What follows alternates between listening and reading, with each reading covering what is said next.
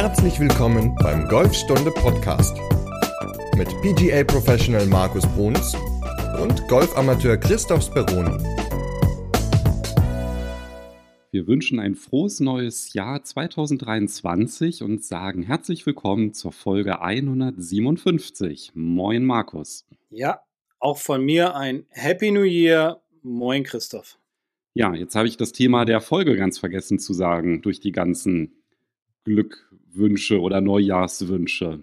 Kannst du mir mal auf die Sprünge helfen? Worüber reden wir denn heute? Ähm, ja, wir reden heute über eine Frage von einem Hörer von uns und zwar, wenn ich wenig Zeit habe in der Woche zum Trainieren, wie kann ich dann Einheiten sinnvoll gestalten? Also mit minimalem Zeitaufwand das Maximum für das eigene Golfspiel rausholen. Richtig. Gar nicht so einfach, ne? Nee, gar nicht so einfach, weil ja, es gibt ja in unserer Sportart so viele Bereiche, die wir trainieren müssen und man muss halt immer gucken, welcher Bereich ist in diesem Moment am wichtigsten oder wie gestalte ich meine Trainingseinheiten, damit ich effektiv trainieren kann. Und ich vergleiche das immer so ein bisschen, ja, mit dem Fitnessstudio im Grunde. Du gehst ja viel ins Fitnessstudio. Ich bin früher ins Fitnessstudio gegangen. Und wenn du jetzt so ins Fitnessstudio gehst, hast du dann eigentlich einen Plan oder sagst du, ja, ich guck mal, wie es mir heute geht. Vielleicht mache ich heute Beine, ja, vielleicht mache ich heute Arme. Oder hast du da einen gewissen Plan, den du dir für die nächsten Einheiten schon im Voraus zurechtlegst? Also ich habe natürlich einen Plan. Der sieht aber recht einfach aus. Und zwar, ich trainiere zweimal in der Woche den ganzen Körper. Also früher habe ich so einen Vierer-Split gemacht, da bin ich halt vier bis fünfmal die Woche gegangen und dann habe ich halt wirklich nur gewisse Muskelgruppen trainiert und das kann man aber, finde ich, ganz gut aufs Golfspiel übertragen, weil das ja auch die Frage, wenn ich da jetzt hingehe, mache ich denn jetzt mal alles vom Drive bis zum Putt oder fokussiere ich mich mal auf was und sage, heute trainiere ich nur das Chippen. Das wäre ja dann auch so eine Aufteilung, hängt aber natürlich auch wieder damit zusammen, wie häufig man trainieren geht. Und ich finde, wir haben, was ich ja vorhin schon sagte, so viele Bereiche in unserer Sportart, die wir gar nicht alle in einer Trainingseinheit unbedingt immer abdecken können, was auch nicht unbedingt immer ideal ist, weil es gibt auch einige Bereiche, die vielleicht gar nicht so wichtig sind. Und dafür gibt es andere Bereiche, die wichtiger sind, die vielleicht bei den letzten Runden auch nicht so gut funktioniert haben. Und deswegen fand ich auch da die Frage von dem Michael, du hast sie ja vor dir liegen, auch recht gut und ja, wie ich immer sage, spannend, weil es gibt ja viele Leute, die wirklich nicht viel Zeit haben, die lieber gerne spielen wollen, was ich auch verstehen kann, aber trotzdem ist ja ein gutes Training doch sehr hilfreich und kann sich sehr effektiv auf das eigene Golfspielen auswirken. Sehr positiv auch. Ich kann ja mal ein paar Passagen von Michaels Mail vorlesen, damit wir uns da mal so ein bisschen hineinfühlen können in die sehr Situation. Gerne.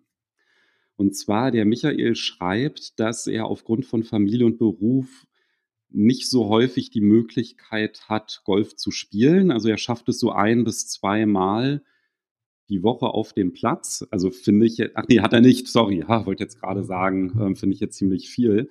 Nee, ähm, sorry, er schafft es, ein bis zwei Runden im Monat zu spielen.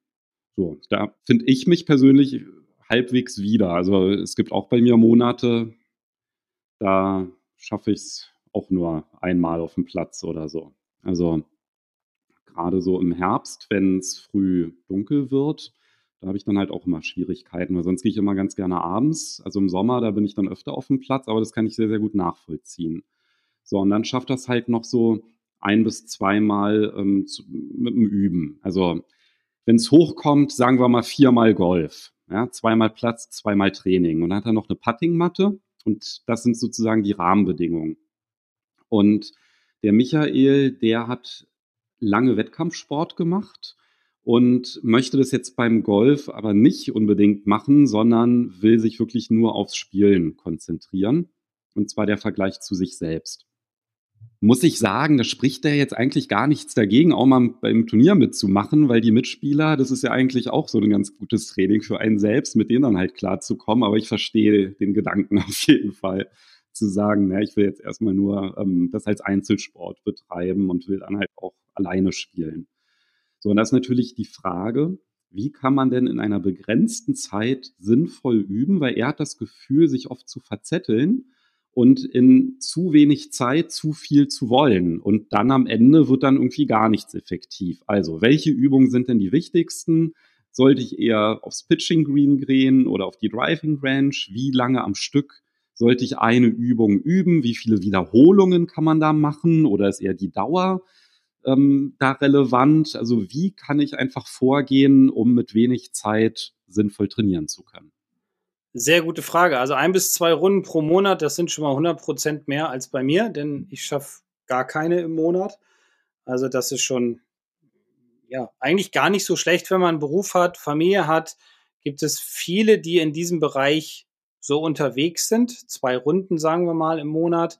Ja, dann ist mal schlechtes Wetter am Wochenende oder dann kommt mal was dazwischen. Also ich glaube, da ist er, Michael, schon, schon ganz gut dabei.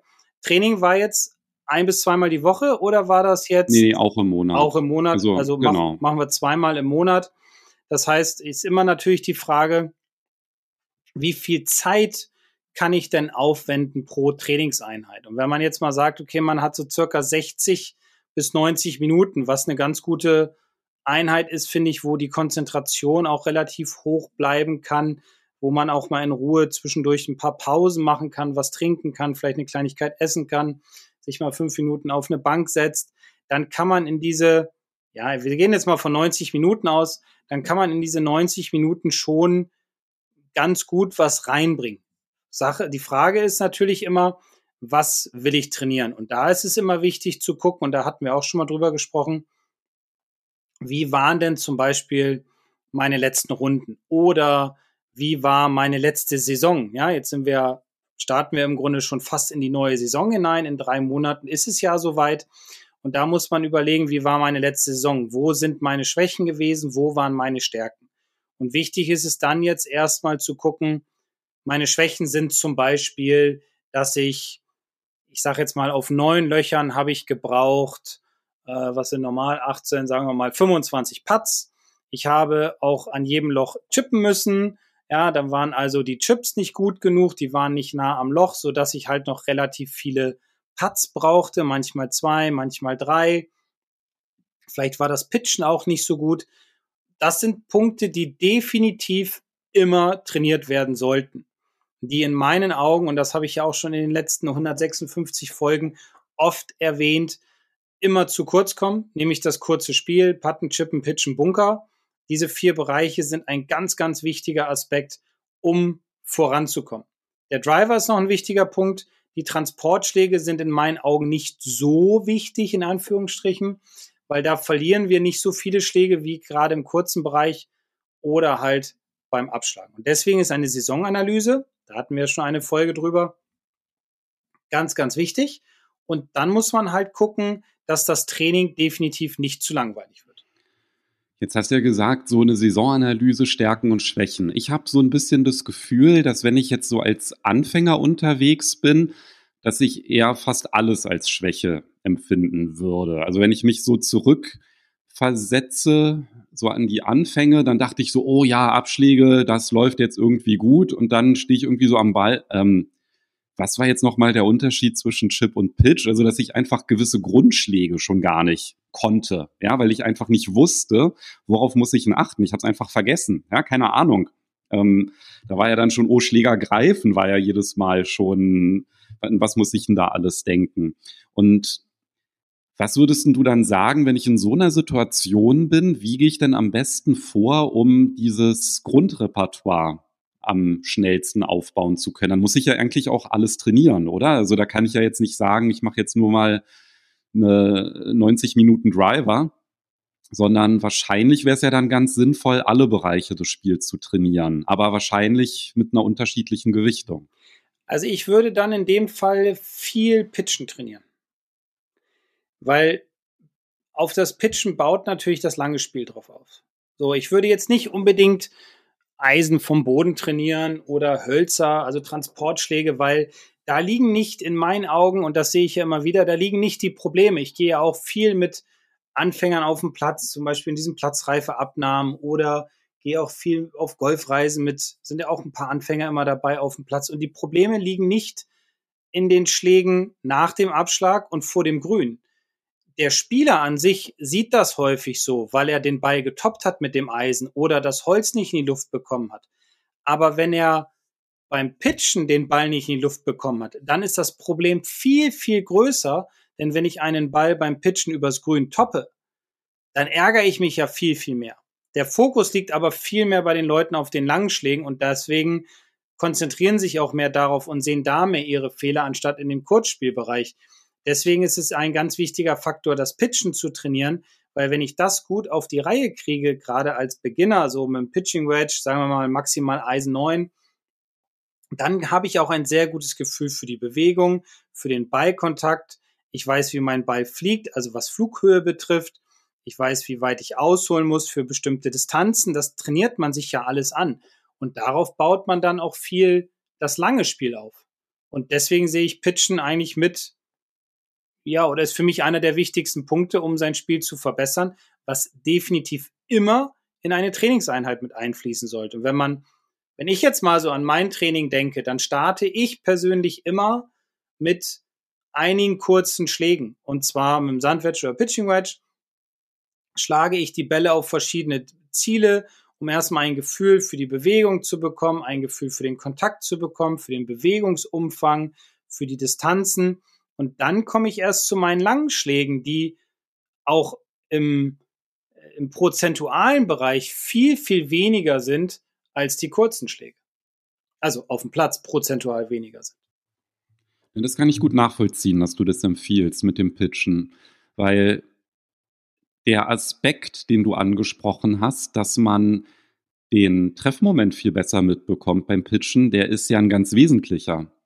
Weil das geht mir ja ganz oft verloren, wenn ich da irgendwie mit meinem Eisen 4 wie so ein Bekloppter versuche, darauf zu äumeln auf den Ball. Ja, da weiß ich ja jetzt nicht genau, was da passiert ist. Aber wenn ich halt so einen rhythmischen Schwung mache und dann halt auch nicht voll aushole, sondern halt vielleicht nur so bis zur Hälfte oder drei Viertel, dann ist das natürlich auch für den Rhythmus super. Ne? Also ich glaube, für einen Golfschwung gibt es fast nichts Besseres, als so halbe, dreiviertel Pitches zu schlagen.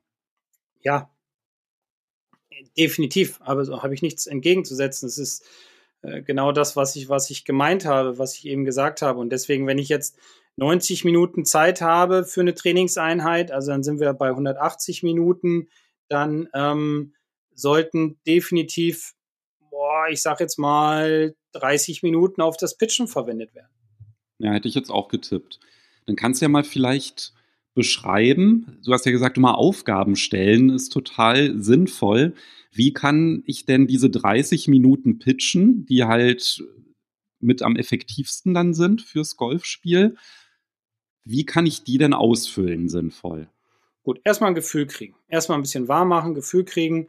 Distanz trainieren, ähm, Ballkontakt trainieren, Rhythmus bekommen.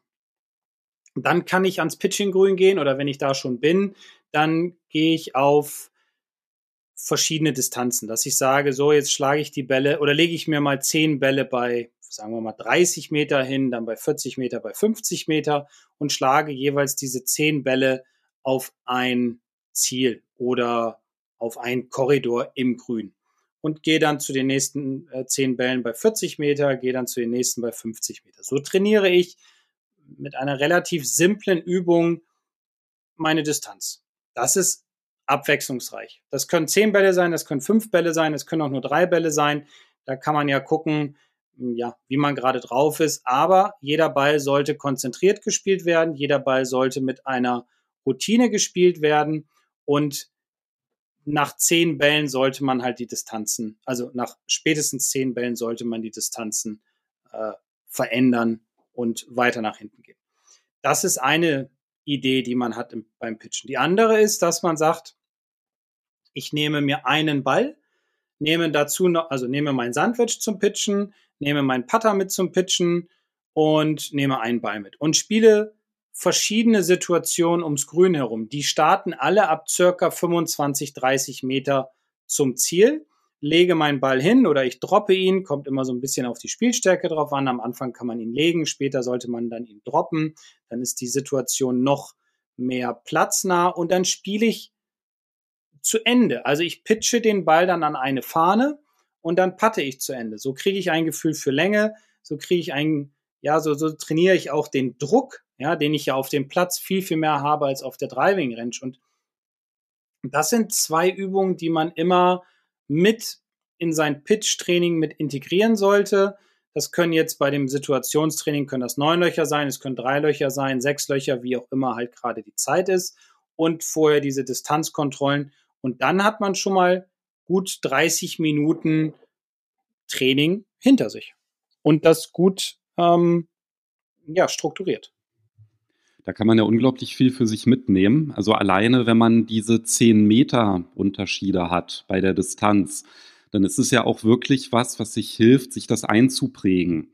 Also zum Beispiel dann halt auch wirklich mit dem Laser zu messen, das ist die Entfernung, das zu verinnerlichen, das kann man sich auf dem Platz auch wieder mitnehmen. Ne? Wenn man dann halt weiß, ach, das sind jetzt 45 Meter bis zur Fahne, wie hat sich das nochmal angefühlt, als ich 40 Meter oder 50 Meter Pitches gespielt habe und da gewinnt man unglaublich an Sicherheit, wenn man weiß, das ist ein Schlag, den ich halbwegs kann. Also ich finde, es gibt nichts Besseres, was sich oder was sich positiver aufs Golfspiel auswirkt, als wenn man halt so den Eindruck hat, das ist eine Situation, die habe ich viel geübt. Ja, und man ist dann halt selbstbewusst, wenn diese Situation auf dem Platz dann eintritt. Und deswegen sollte man auf der Driving Range nicht stumpf Bälle schlagen, sondern immer sich Situationen suchen, weil diese Situationen werden auf dem Platz vorkommen und ja, das kann sehr gut helfen. So, das heißt, von beiden Trainingseinheiten, die im Monat stattfinden, haben wir schon mal jeweils 30 Minuten fürs Pitchen verwendet. Entweder diese unterschiedlichen Distanzen oder die Situation und das Loch zu Ende spielen, hat ja den Vorteil, dass ich da sogar noch gegebenenfalls chippen und Putten mit trainiere, wenn ich den Ball zu Ende spiele. Das heißt, der größere Fokus wirklich auf diese Technik, der liegt dann bei diesen Distanzen und das wäre wahrscheinlich auch das, was man einem Anfänger eher empfehlen würde, weil das ja dann halt auch wieder aufs lange Spiel ein bisschen mehr abfärbt, wenn man es halt schafft, so die Ausholbewegung gut zu kontrollieren. Ja, Ballkontakt war ja auch ein Thema beim Pitchen, also das äh, sollte immer mit, mit dabei sein in den Trainingseinheiten und dann kann man die nächsten 30 Minuten auch so aufs, aufs Chippen und Patten ja, verwenden, sage ich mal. Da liegt ja auch immer ganz, liegen ja auch immer viele große Probleme, gerade was ich vorhin angesprochen hatte, bei dem, als, äh, als ich das Beispiel genannt habe, wenn ich gut zum Grün hinkomme, auch wenn die Schläge nicht ideal getroffen waren, dass ich dann zu viel chippen muss. Und wenn ich chippe, dass meine Bälle dann zu weit vom Loch weg sind. Ja, und das ist natürlich auch ein Schlag, der, so sehe ich das immer bei mir, und das habe ich auch schon oft gesagt, immer we zu wenig trainiert wird auf den Golfanlagen, der aber an fast jedem Loch vorkommt, wenn man nicht ein, es schafft, weil man nicht die Länge hat, ein Green in Regulation zu treffen. Da muss man entweder pitchen oder man muss chippen und da entscheidet sich im Grunde das Spiel. Da entscheidet sich, wie verbessert sich mein Handicap, in welchem ja, in welchem Tempo verbessert sich mein Handicap? Bin ich zufrieden mit mir? Deswegen ist Chippen der nächste Punkt, der auch immer mit in eine Trainingseinheit reingehört, inklusive Patten. Auch da gibt es zum Beispiel schöne Spielchen, dass man auch da up and down trainiert, dass man mit beim Chippen versucht, in verschiedene Korridore hinein zu chippen, mit verschiedenen Schlägern, die Längenkontrolle darüber zu trainieren. Also da gibt es auch eine ganze Menge äh, Dinge, die wichtig sind. Deswegen Chippen gehört immer mit dazu.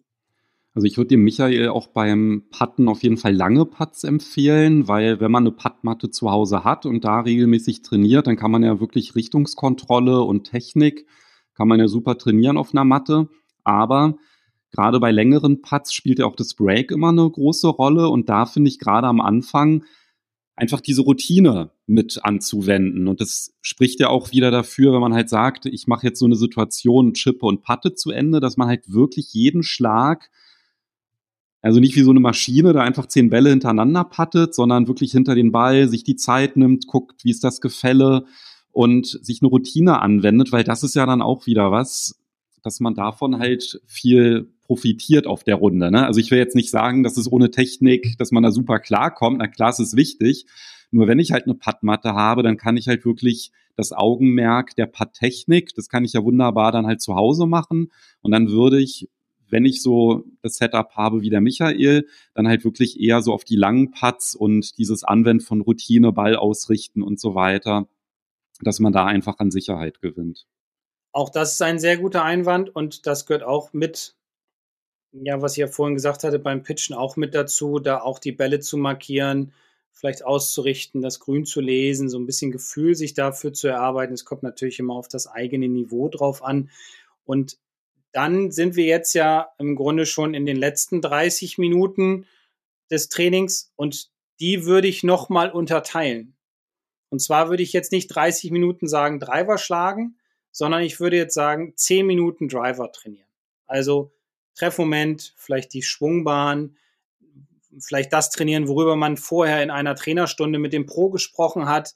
Ja, das ist ja auch ein ganz wichtiger Aspekt, dass man sich eine professionelle Meinung einholt und dass der Pro sagt, okay, pass auf, beim Drive musst du das und das machen, vielleicht mal das Setup checken, vielleicht mal den Griff checken. Ja, irgendwelche Faktoren sind ja immer so dabei, die nicht unbedingt immer richtig funktionieren. Diese dann zehn Minuten trainieren und die letzten 20, 15, 20 Minuten würde ich dann platznah trainieren. Ich würde mir vorstellen, drei Löcher zu spielen von meinem Heimatplatz. Irgendwelche drei. Ich kenne den Platz, ich suche mir Loch 1 aus, Loch, keine Ahnung, Loch 7 und Loch 15 zum Beispiel. Und die spiele ich jetzt mal auf der Driving Range nach. Und zwar genauso, wie ich es auch auf dem Platz machen würde. Also Loch 1 bei uns zum Beispiel wäre, würde ich abschlagen, kommt immer ein bisschen auf Wind drauf an, sagen wir mal Eisen 4. Den Ball würde ich aufziehen auf der linken Abschlagsseite, dann würde ich mir vorstellen, ich schlage ein bisschen nach rechts, weil da ist ein bisschen mehr Platz, weil links geht's bergab und ist ein Bunker. Ich richte den Ball auf dem Tee schon in diese Richtung hinaus mit meiner Linie drauf oder mit dem Schriftzug. Ich mache meine normale Routine wie auch auf dem Platz. Also ich ziehe den Schläger aus meiner Tasche, ich ziehe den Handschuh an. Ja, all diese Dinge mache ich, damit ich einen Rhythmus bekomme, damit ich einen Automatismus lerne. Und das ist auch wieder ein sehr, sehr wichtiger Punkt, um Selbstvertrauen zu gewinnen für den Schlag. Dann stelle ich mir vor, mein Ball liegt auf dem Fairway. Jetzt schlage ich den zweiten Ball in Richtung Grün, aber auch mit einer Überlegung. Okay, die Fahne steht jetzt zum Beispiel gedanklich mal hinterm Wasser als Beispiel. So haben wir das bei uns in Sieke an der 1, ist ein Teich vorm Grün, da steht die Fahne manchmal direkt dahinter. Und dann muss ich einen hohen Schlag ins Grün spielen. Oder ich stelle mir mal vor, es ist Gegenwind, ja, an Loch sieben. Da ist jetzt aber kein Wasser und kein Bunker vom Grün. Da muss ich vielleicht mal ein bisschen flacher spielen. Wenn ich diese Möglichkeiten habe, wenn ich das kann, sollte ich das immer alles mit in mein Training integrieren. Wichtig finde ich immer, dass wenn man diese 15, 20 Minuten Platztraining macht, dass man auch seine normalen Routinen durchläuft, wie man sie dann auch auf dem Platz anwenden würde. Das gibt einem halt Sicherheit können wir endlich los. Ja, Moment, ich muss mir gerade noch ein Ticket organisieren. Äh, welche S-Bahn nehmen wir nochmal? Du holst dir jetzt am besten mal das Deutschland-Ticket. Das geht ganz schnell. Und schon können wir mit allen Bussen und Regionalbahnen fahren, wann wir möchten. Und auch wohin wir wollen? Ja, wir steigen einfach ein und müssen uns mit dem Deutschland-Ticket um keine weiteren Tickets kümmern. Egal, ob du montags damit ins Büro fährst oder wir spontan nach Berlin wollen. Oder am Wochenende ins Grüne. Okay, das heißt, wenn ich mit den Jungs zum Auswärtsspiel will, steige ich einfach mit meinem Ticket in die Regionalbahn und den Bus und fahre zum Stadion. ja, ganz genau. Aber jetzt geht's erstmal zum Shoppen in die Stadt. Und? Wann möchtest du losfahren? Jetzt informieren unter bahn.de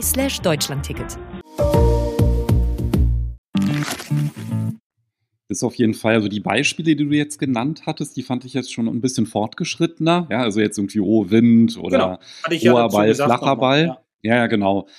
Aber ich glaube auch, als Anfänger ist es halt trotzdem wichtig, sich das halt vorzustellen, äh, wie das ist und da halt dann vielleicht auch mal was auszuprobieren. Sich da dann halt mal so zu trauen, zu sagen, na, wie ist denn das? Ich versuche jetzt mal Folgendes, ja mit einer Idee einfach an den Ball zu gehen, finde ich jetzt auch gar nicht so verkehrt.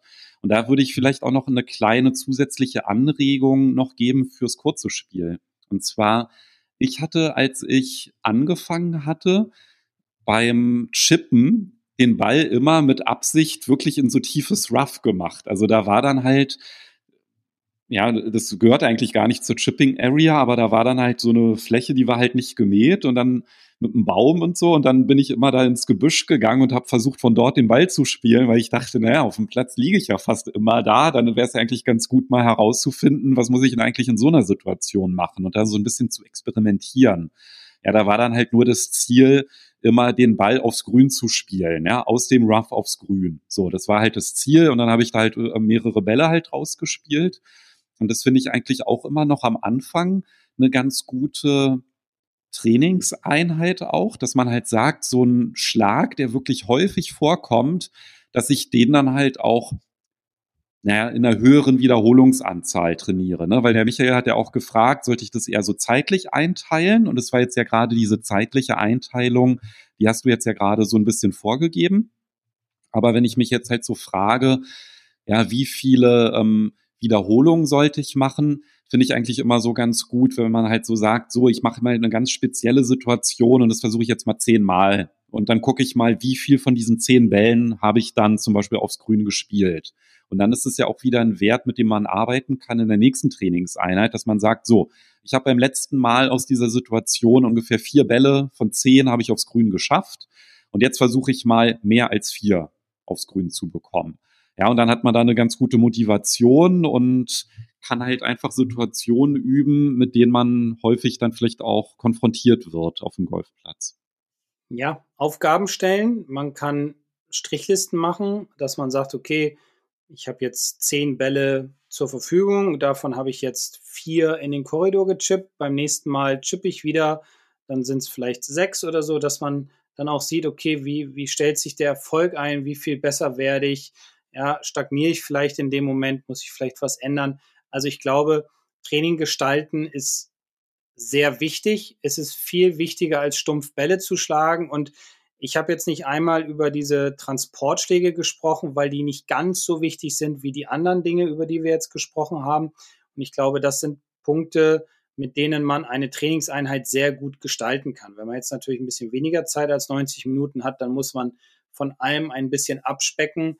Aber diese vier Punkte sind dann schon in meinen Augen mit die wichtigsten, die in definitiv jede Trainingseinheit mit reingehören. Ja, und ich meine am Ende mit den Transportschlägen, ne, wenn ich halt irgendwie einen Pitch schaffe, gut zu spielen, ja, vielleicht knappe 100 Meter, dann bin ich halt auf ein paar fünf, das 500 Meter lang ist, bin ich dann auch mit dem fünften auf dem ja, Grün. Ja, dann, wenn ich halt mir das. Dann mache ich zwei Putts, dann habe ich einen Double Bogey und kriege immer noch genügend Punkte. Also. Ja, ja, eben. Genau, so muss ja auch die Herangehensweise sein. Und was ich noch sagen wollte, ich, ich gucke oft auf YouTube mir so, ja, Range Sessions an von den Pros. Die werden da ab und zu mal so gezeigt. Also, wie viel Zeit verwendet ein Pro vor einer Turnierrunde, also McElroy oder ein Tiger oder so, auf der Driving Range? Und tatsächlich verbringen die 70 Prozent ihrer Zeit am Puttinggrün oder am Pitchinggrün und 30 Prozent so beim Bälle schlagen.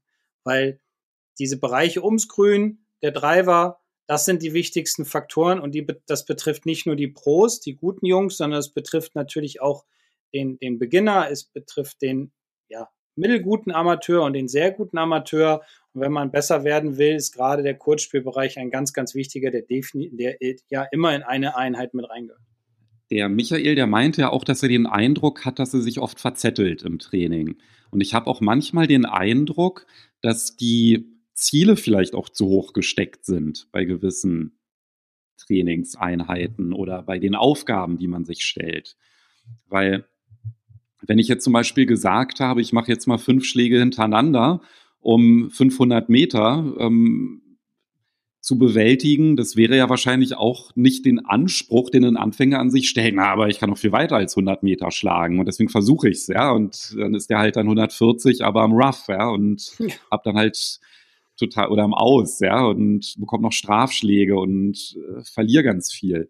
Und ich glaube, wenn man halt es wirklich so schafft zu sagen, ich versuche jetzt wirklich erstmal, dass ich aus einer Entfernung von 100 oder über einen Korridor von 100 Metern es schaffe, dass der Ball nicht total streut dass man damit schon mal echt eine gute Grundlage hat. Und wenn man dann halt in den, seinen Übungen halt sagt, naja, ich versuche jetzt nicht irgendwie den jeden 10 Meter Putt zu lochen, sondern ich versuche jetzt mal vielleicht in so einen Kreis zu kommen, anderthalb Schlägerlängen oder so, ja, oder eine Schlägerlänge, dass das halt etwas ist, was viel mehr hilft. Also, weil ja. Es ist ja total illusorisch, einen langen Putt immer zu lochen. Ja, darum geht's ja gar nicht, sondern ich sage, das ist ein Annäherungsputt. Ich versuche den mal jetzt so zu spielen, dass ich nach Möglichkeit nur noch einen Putt dann brauche, um ihn einzulochen. Und wenn ich dann halt so einen großen Kreis habe, so einen, den ich mir auch vielleicht vorstelle, ähm, um das Loch herum, und dann überlege ich mir mal eher, na Moment mal, von welcher Seite muss denn der Ball in den Kreis reinrollen, damit der innerhalb von einer Schlägerlänge schlä äh, liegen bleibt?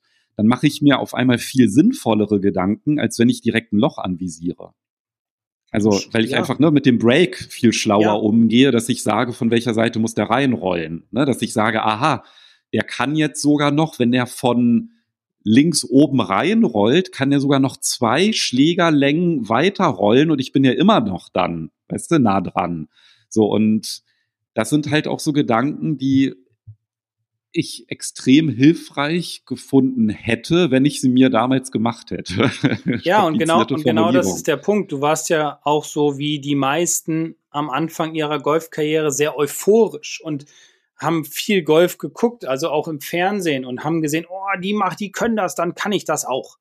Und irgendwann kommt aber dieser Punkt, wo man sagt, oh, das ist dann doch gar nicht so einfach. Und ich finde, wenn man anfängt, und das sage ich auch immer wieder zu meinen, zu meinen Anfängern, sage ich jetzt mal, dass man ganz klein anfangen soll, dass man das im Grunde das ganze System, ich, ich vergleiche das immer mit so einem, mit so einem Kind, was geboren wird.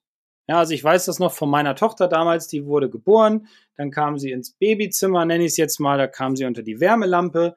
Irgendwann, nach einer Woche habe ich dann beide abgeholt, dann sind wir nach Hause, dann lag sie aber ja nur rum. Und das ist im Grunde, dieses Rumliegen ist im Grunde so dieser Faktor, ich kann noch gar nichts oder noch nicht so viel. Ich kann so ein bisschen meine Arme und Beine bewegen, ein bisschen schreien. Das ist im Grunde der Faktor, wenn ich mit der Platzreife fertig bin, wenn ich da durch bin. Und dann fange ich langsam an, mich zu drehen, dann fange ich an zu krabbeln, zu gehen, fall immer wieder hin, dann renne ich irgendwann und irgendwann bin ich 18, 19, 20 und ziehe zu Hause aus. So, also dieser Prozess, bis man auszieht als Mensch, ist sehr lang und der Golfer. Also Michael, in 18 Jahren wirst du ganz gut Golf spielen. Nein, das ist, ja, das ist, also ich war ja noch gar nicht fertig mit meiner Ausbildung. Entschuldigung, Entschuldigung. Also, meine Tochter ist jetzt 16. Ich sage mal, wenn du 18 bist, ziehst du aus. Nein, natürlich kann sie länger wohnen bleiben zu Hause, gar kein Problem. Aber man erfährt immer wieder Rückschläge. Und ich finde das, was du gesagt hast, wenn man sich kleine Ziele setzt, wie so ein Baby, was immer wieder hinfällt und immer wieder sich aufrafft und wieder zurückfällt, aber das mit kleinen Schritten dann irgendwie schafft, dann irgendwann zu stehen alleine und ein paar Schritte zu gehen. Diese kleinen Ziele setzen finde ich viel, viel effektiver und wichtiger, als zu sagen, so, ich will jetzt im ersten Jahr von Handicap 54, will ich auf Handicap 17 kommen. Das sagen ja viele. Irgendwo in Richtung Handicap 20 oder die 54 halbieren. Das ist unheimlich schwer. Und genauso trainieren sie dann auch. Sie trainieren immer mit Druck. Sie trainieren nicht mit kleinen Zielen. Und an kleinen Zielen kann man sich viel, viel besser orientieren, kann viel größere Fortschritte machen, weil wenn ich heute es schaffe, von zehn Bällen drei in einen Korridor zu chippen, der zehn Meter weg ist, und ich schaffe beim nächsten Mal vier, dann bin ich ja schon wieder besser. Beim übernächsten Mal schaffe ich fünf, wieder einen Schritt mehr gemacht. Und das gibt mir immer viel mehr Selbstvertrauen. Und wenn ich den anderen Weg gehe, verkrampfe ich eher. Ich will es unbedingt, ich erreiche es aber nicht. Mein Frust wird größer und ich verliere eventuell die Lust an diesem wunderbaren Sport. Deswegen kleine Ziele setzen, so als wenn ich laufen lerne, finde ich den vollkommen richtigen Weg. Also so ein bisschen runtersetteln mit dem, mit dem Ehrgeiz. Eigentlich sind ja zwei Gedanken super hilfreich am Anfang. Dass man sich bei Abschlägen und Transportschlägen nicht sagt, was theoretisch maximal lang wäre. Ja, dass man halt immer diese auf Biegen und Brechen das, was maximal geht. Immer Driver, immer, weiß ich, Holz 3 oder aus jeder Situation, dass man einfach versucht, maximal Meter zu machen. Nee, sich das vielleicht in kleinere Etappen einteilen. Wir hatten jetzt ja schon das Beispiel mit dem Paar 5, ja, dass man halt auch sehr gut beenden kann, selbst wenn man nur 100 Meter weit schlägt. Und das andere ist, glaube ich, einfach Mitte grün. Also, dass man ja. halt nicht sagt, so, oh, ich versuche jetzt mal die Fahne anzuspielen, die da rechts äh, direkt ähm, am Rand gesteckt ist, sondern egal, ich versuche einfach ganz sicher Mitte grün zu spielen. Ja, und das ist genau das, was ja auch im Training hilft, wenn man halt sagt, ich versuche jetzt den Ball einfach nur aufs Grün zu bekommen.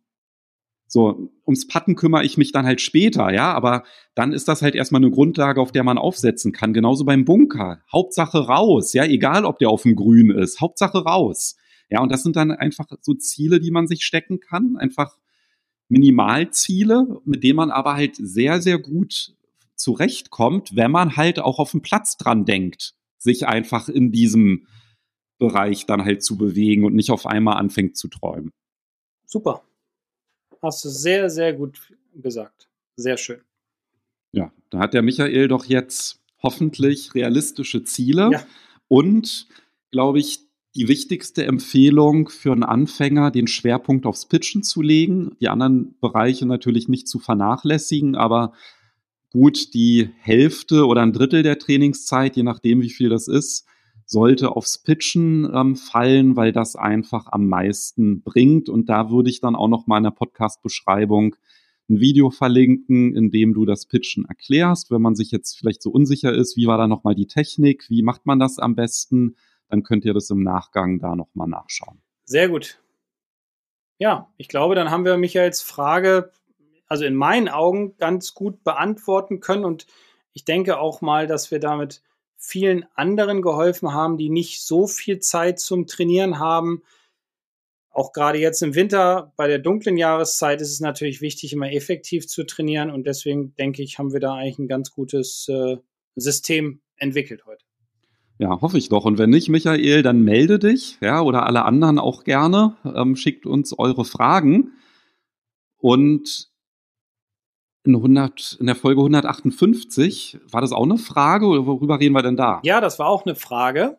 Und zwar um, geht es da um die Rolle der Hüfte im Golfschwung. Eieiei. Ja.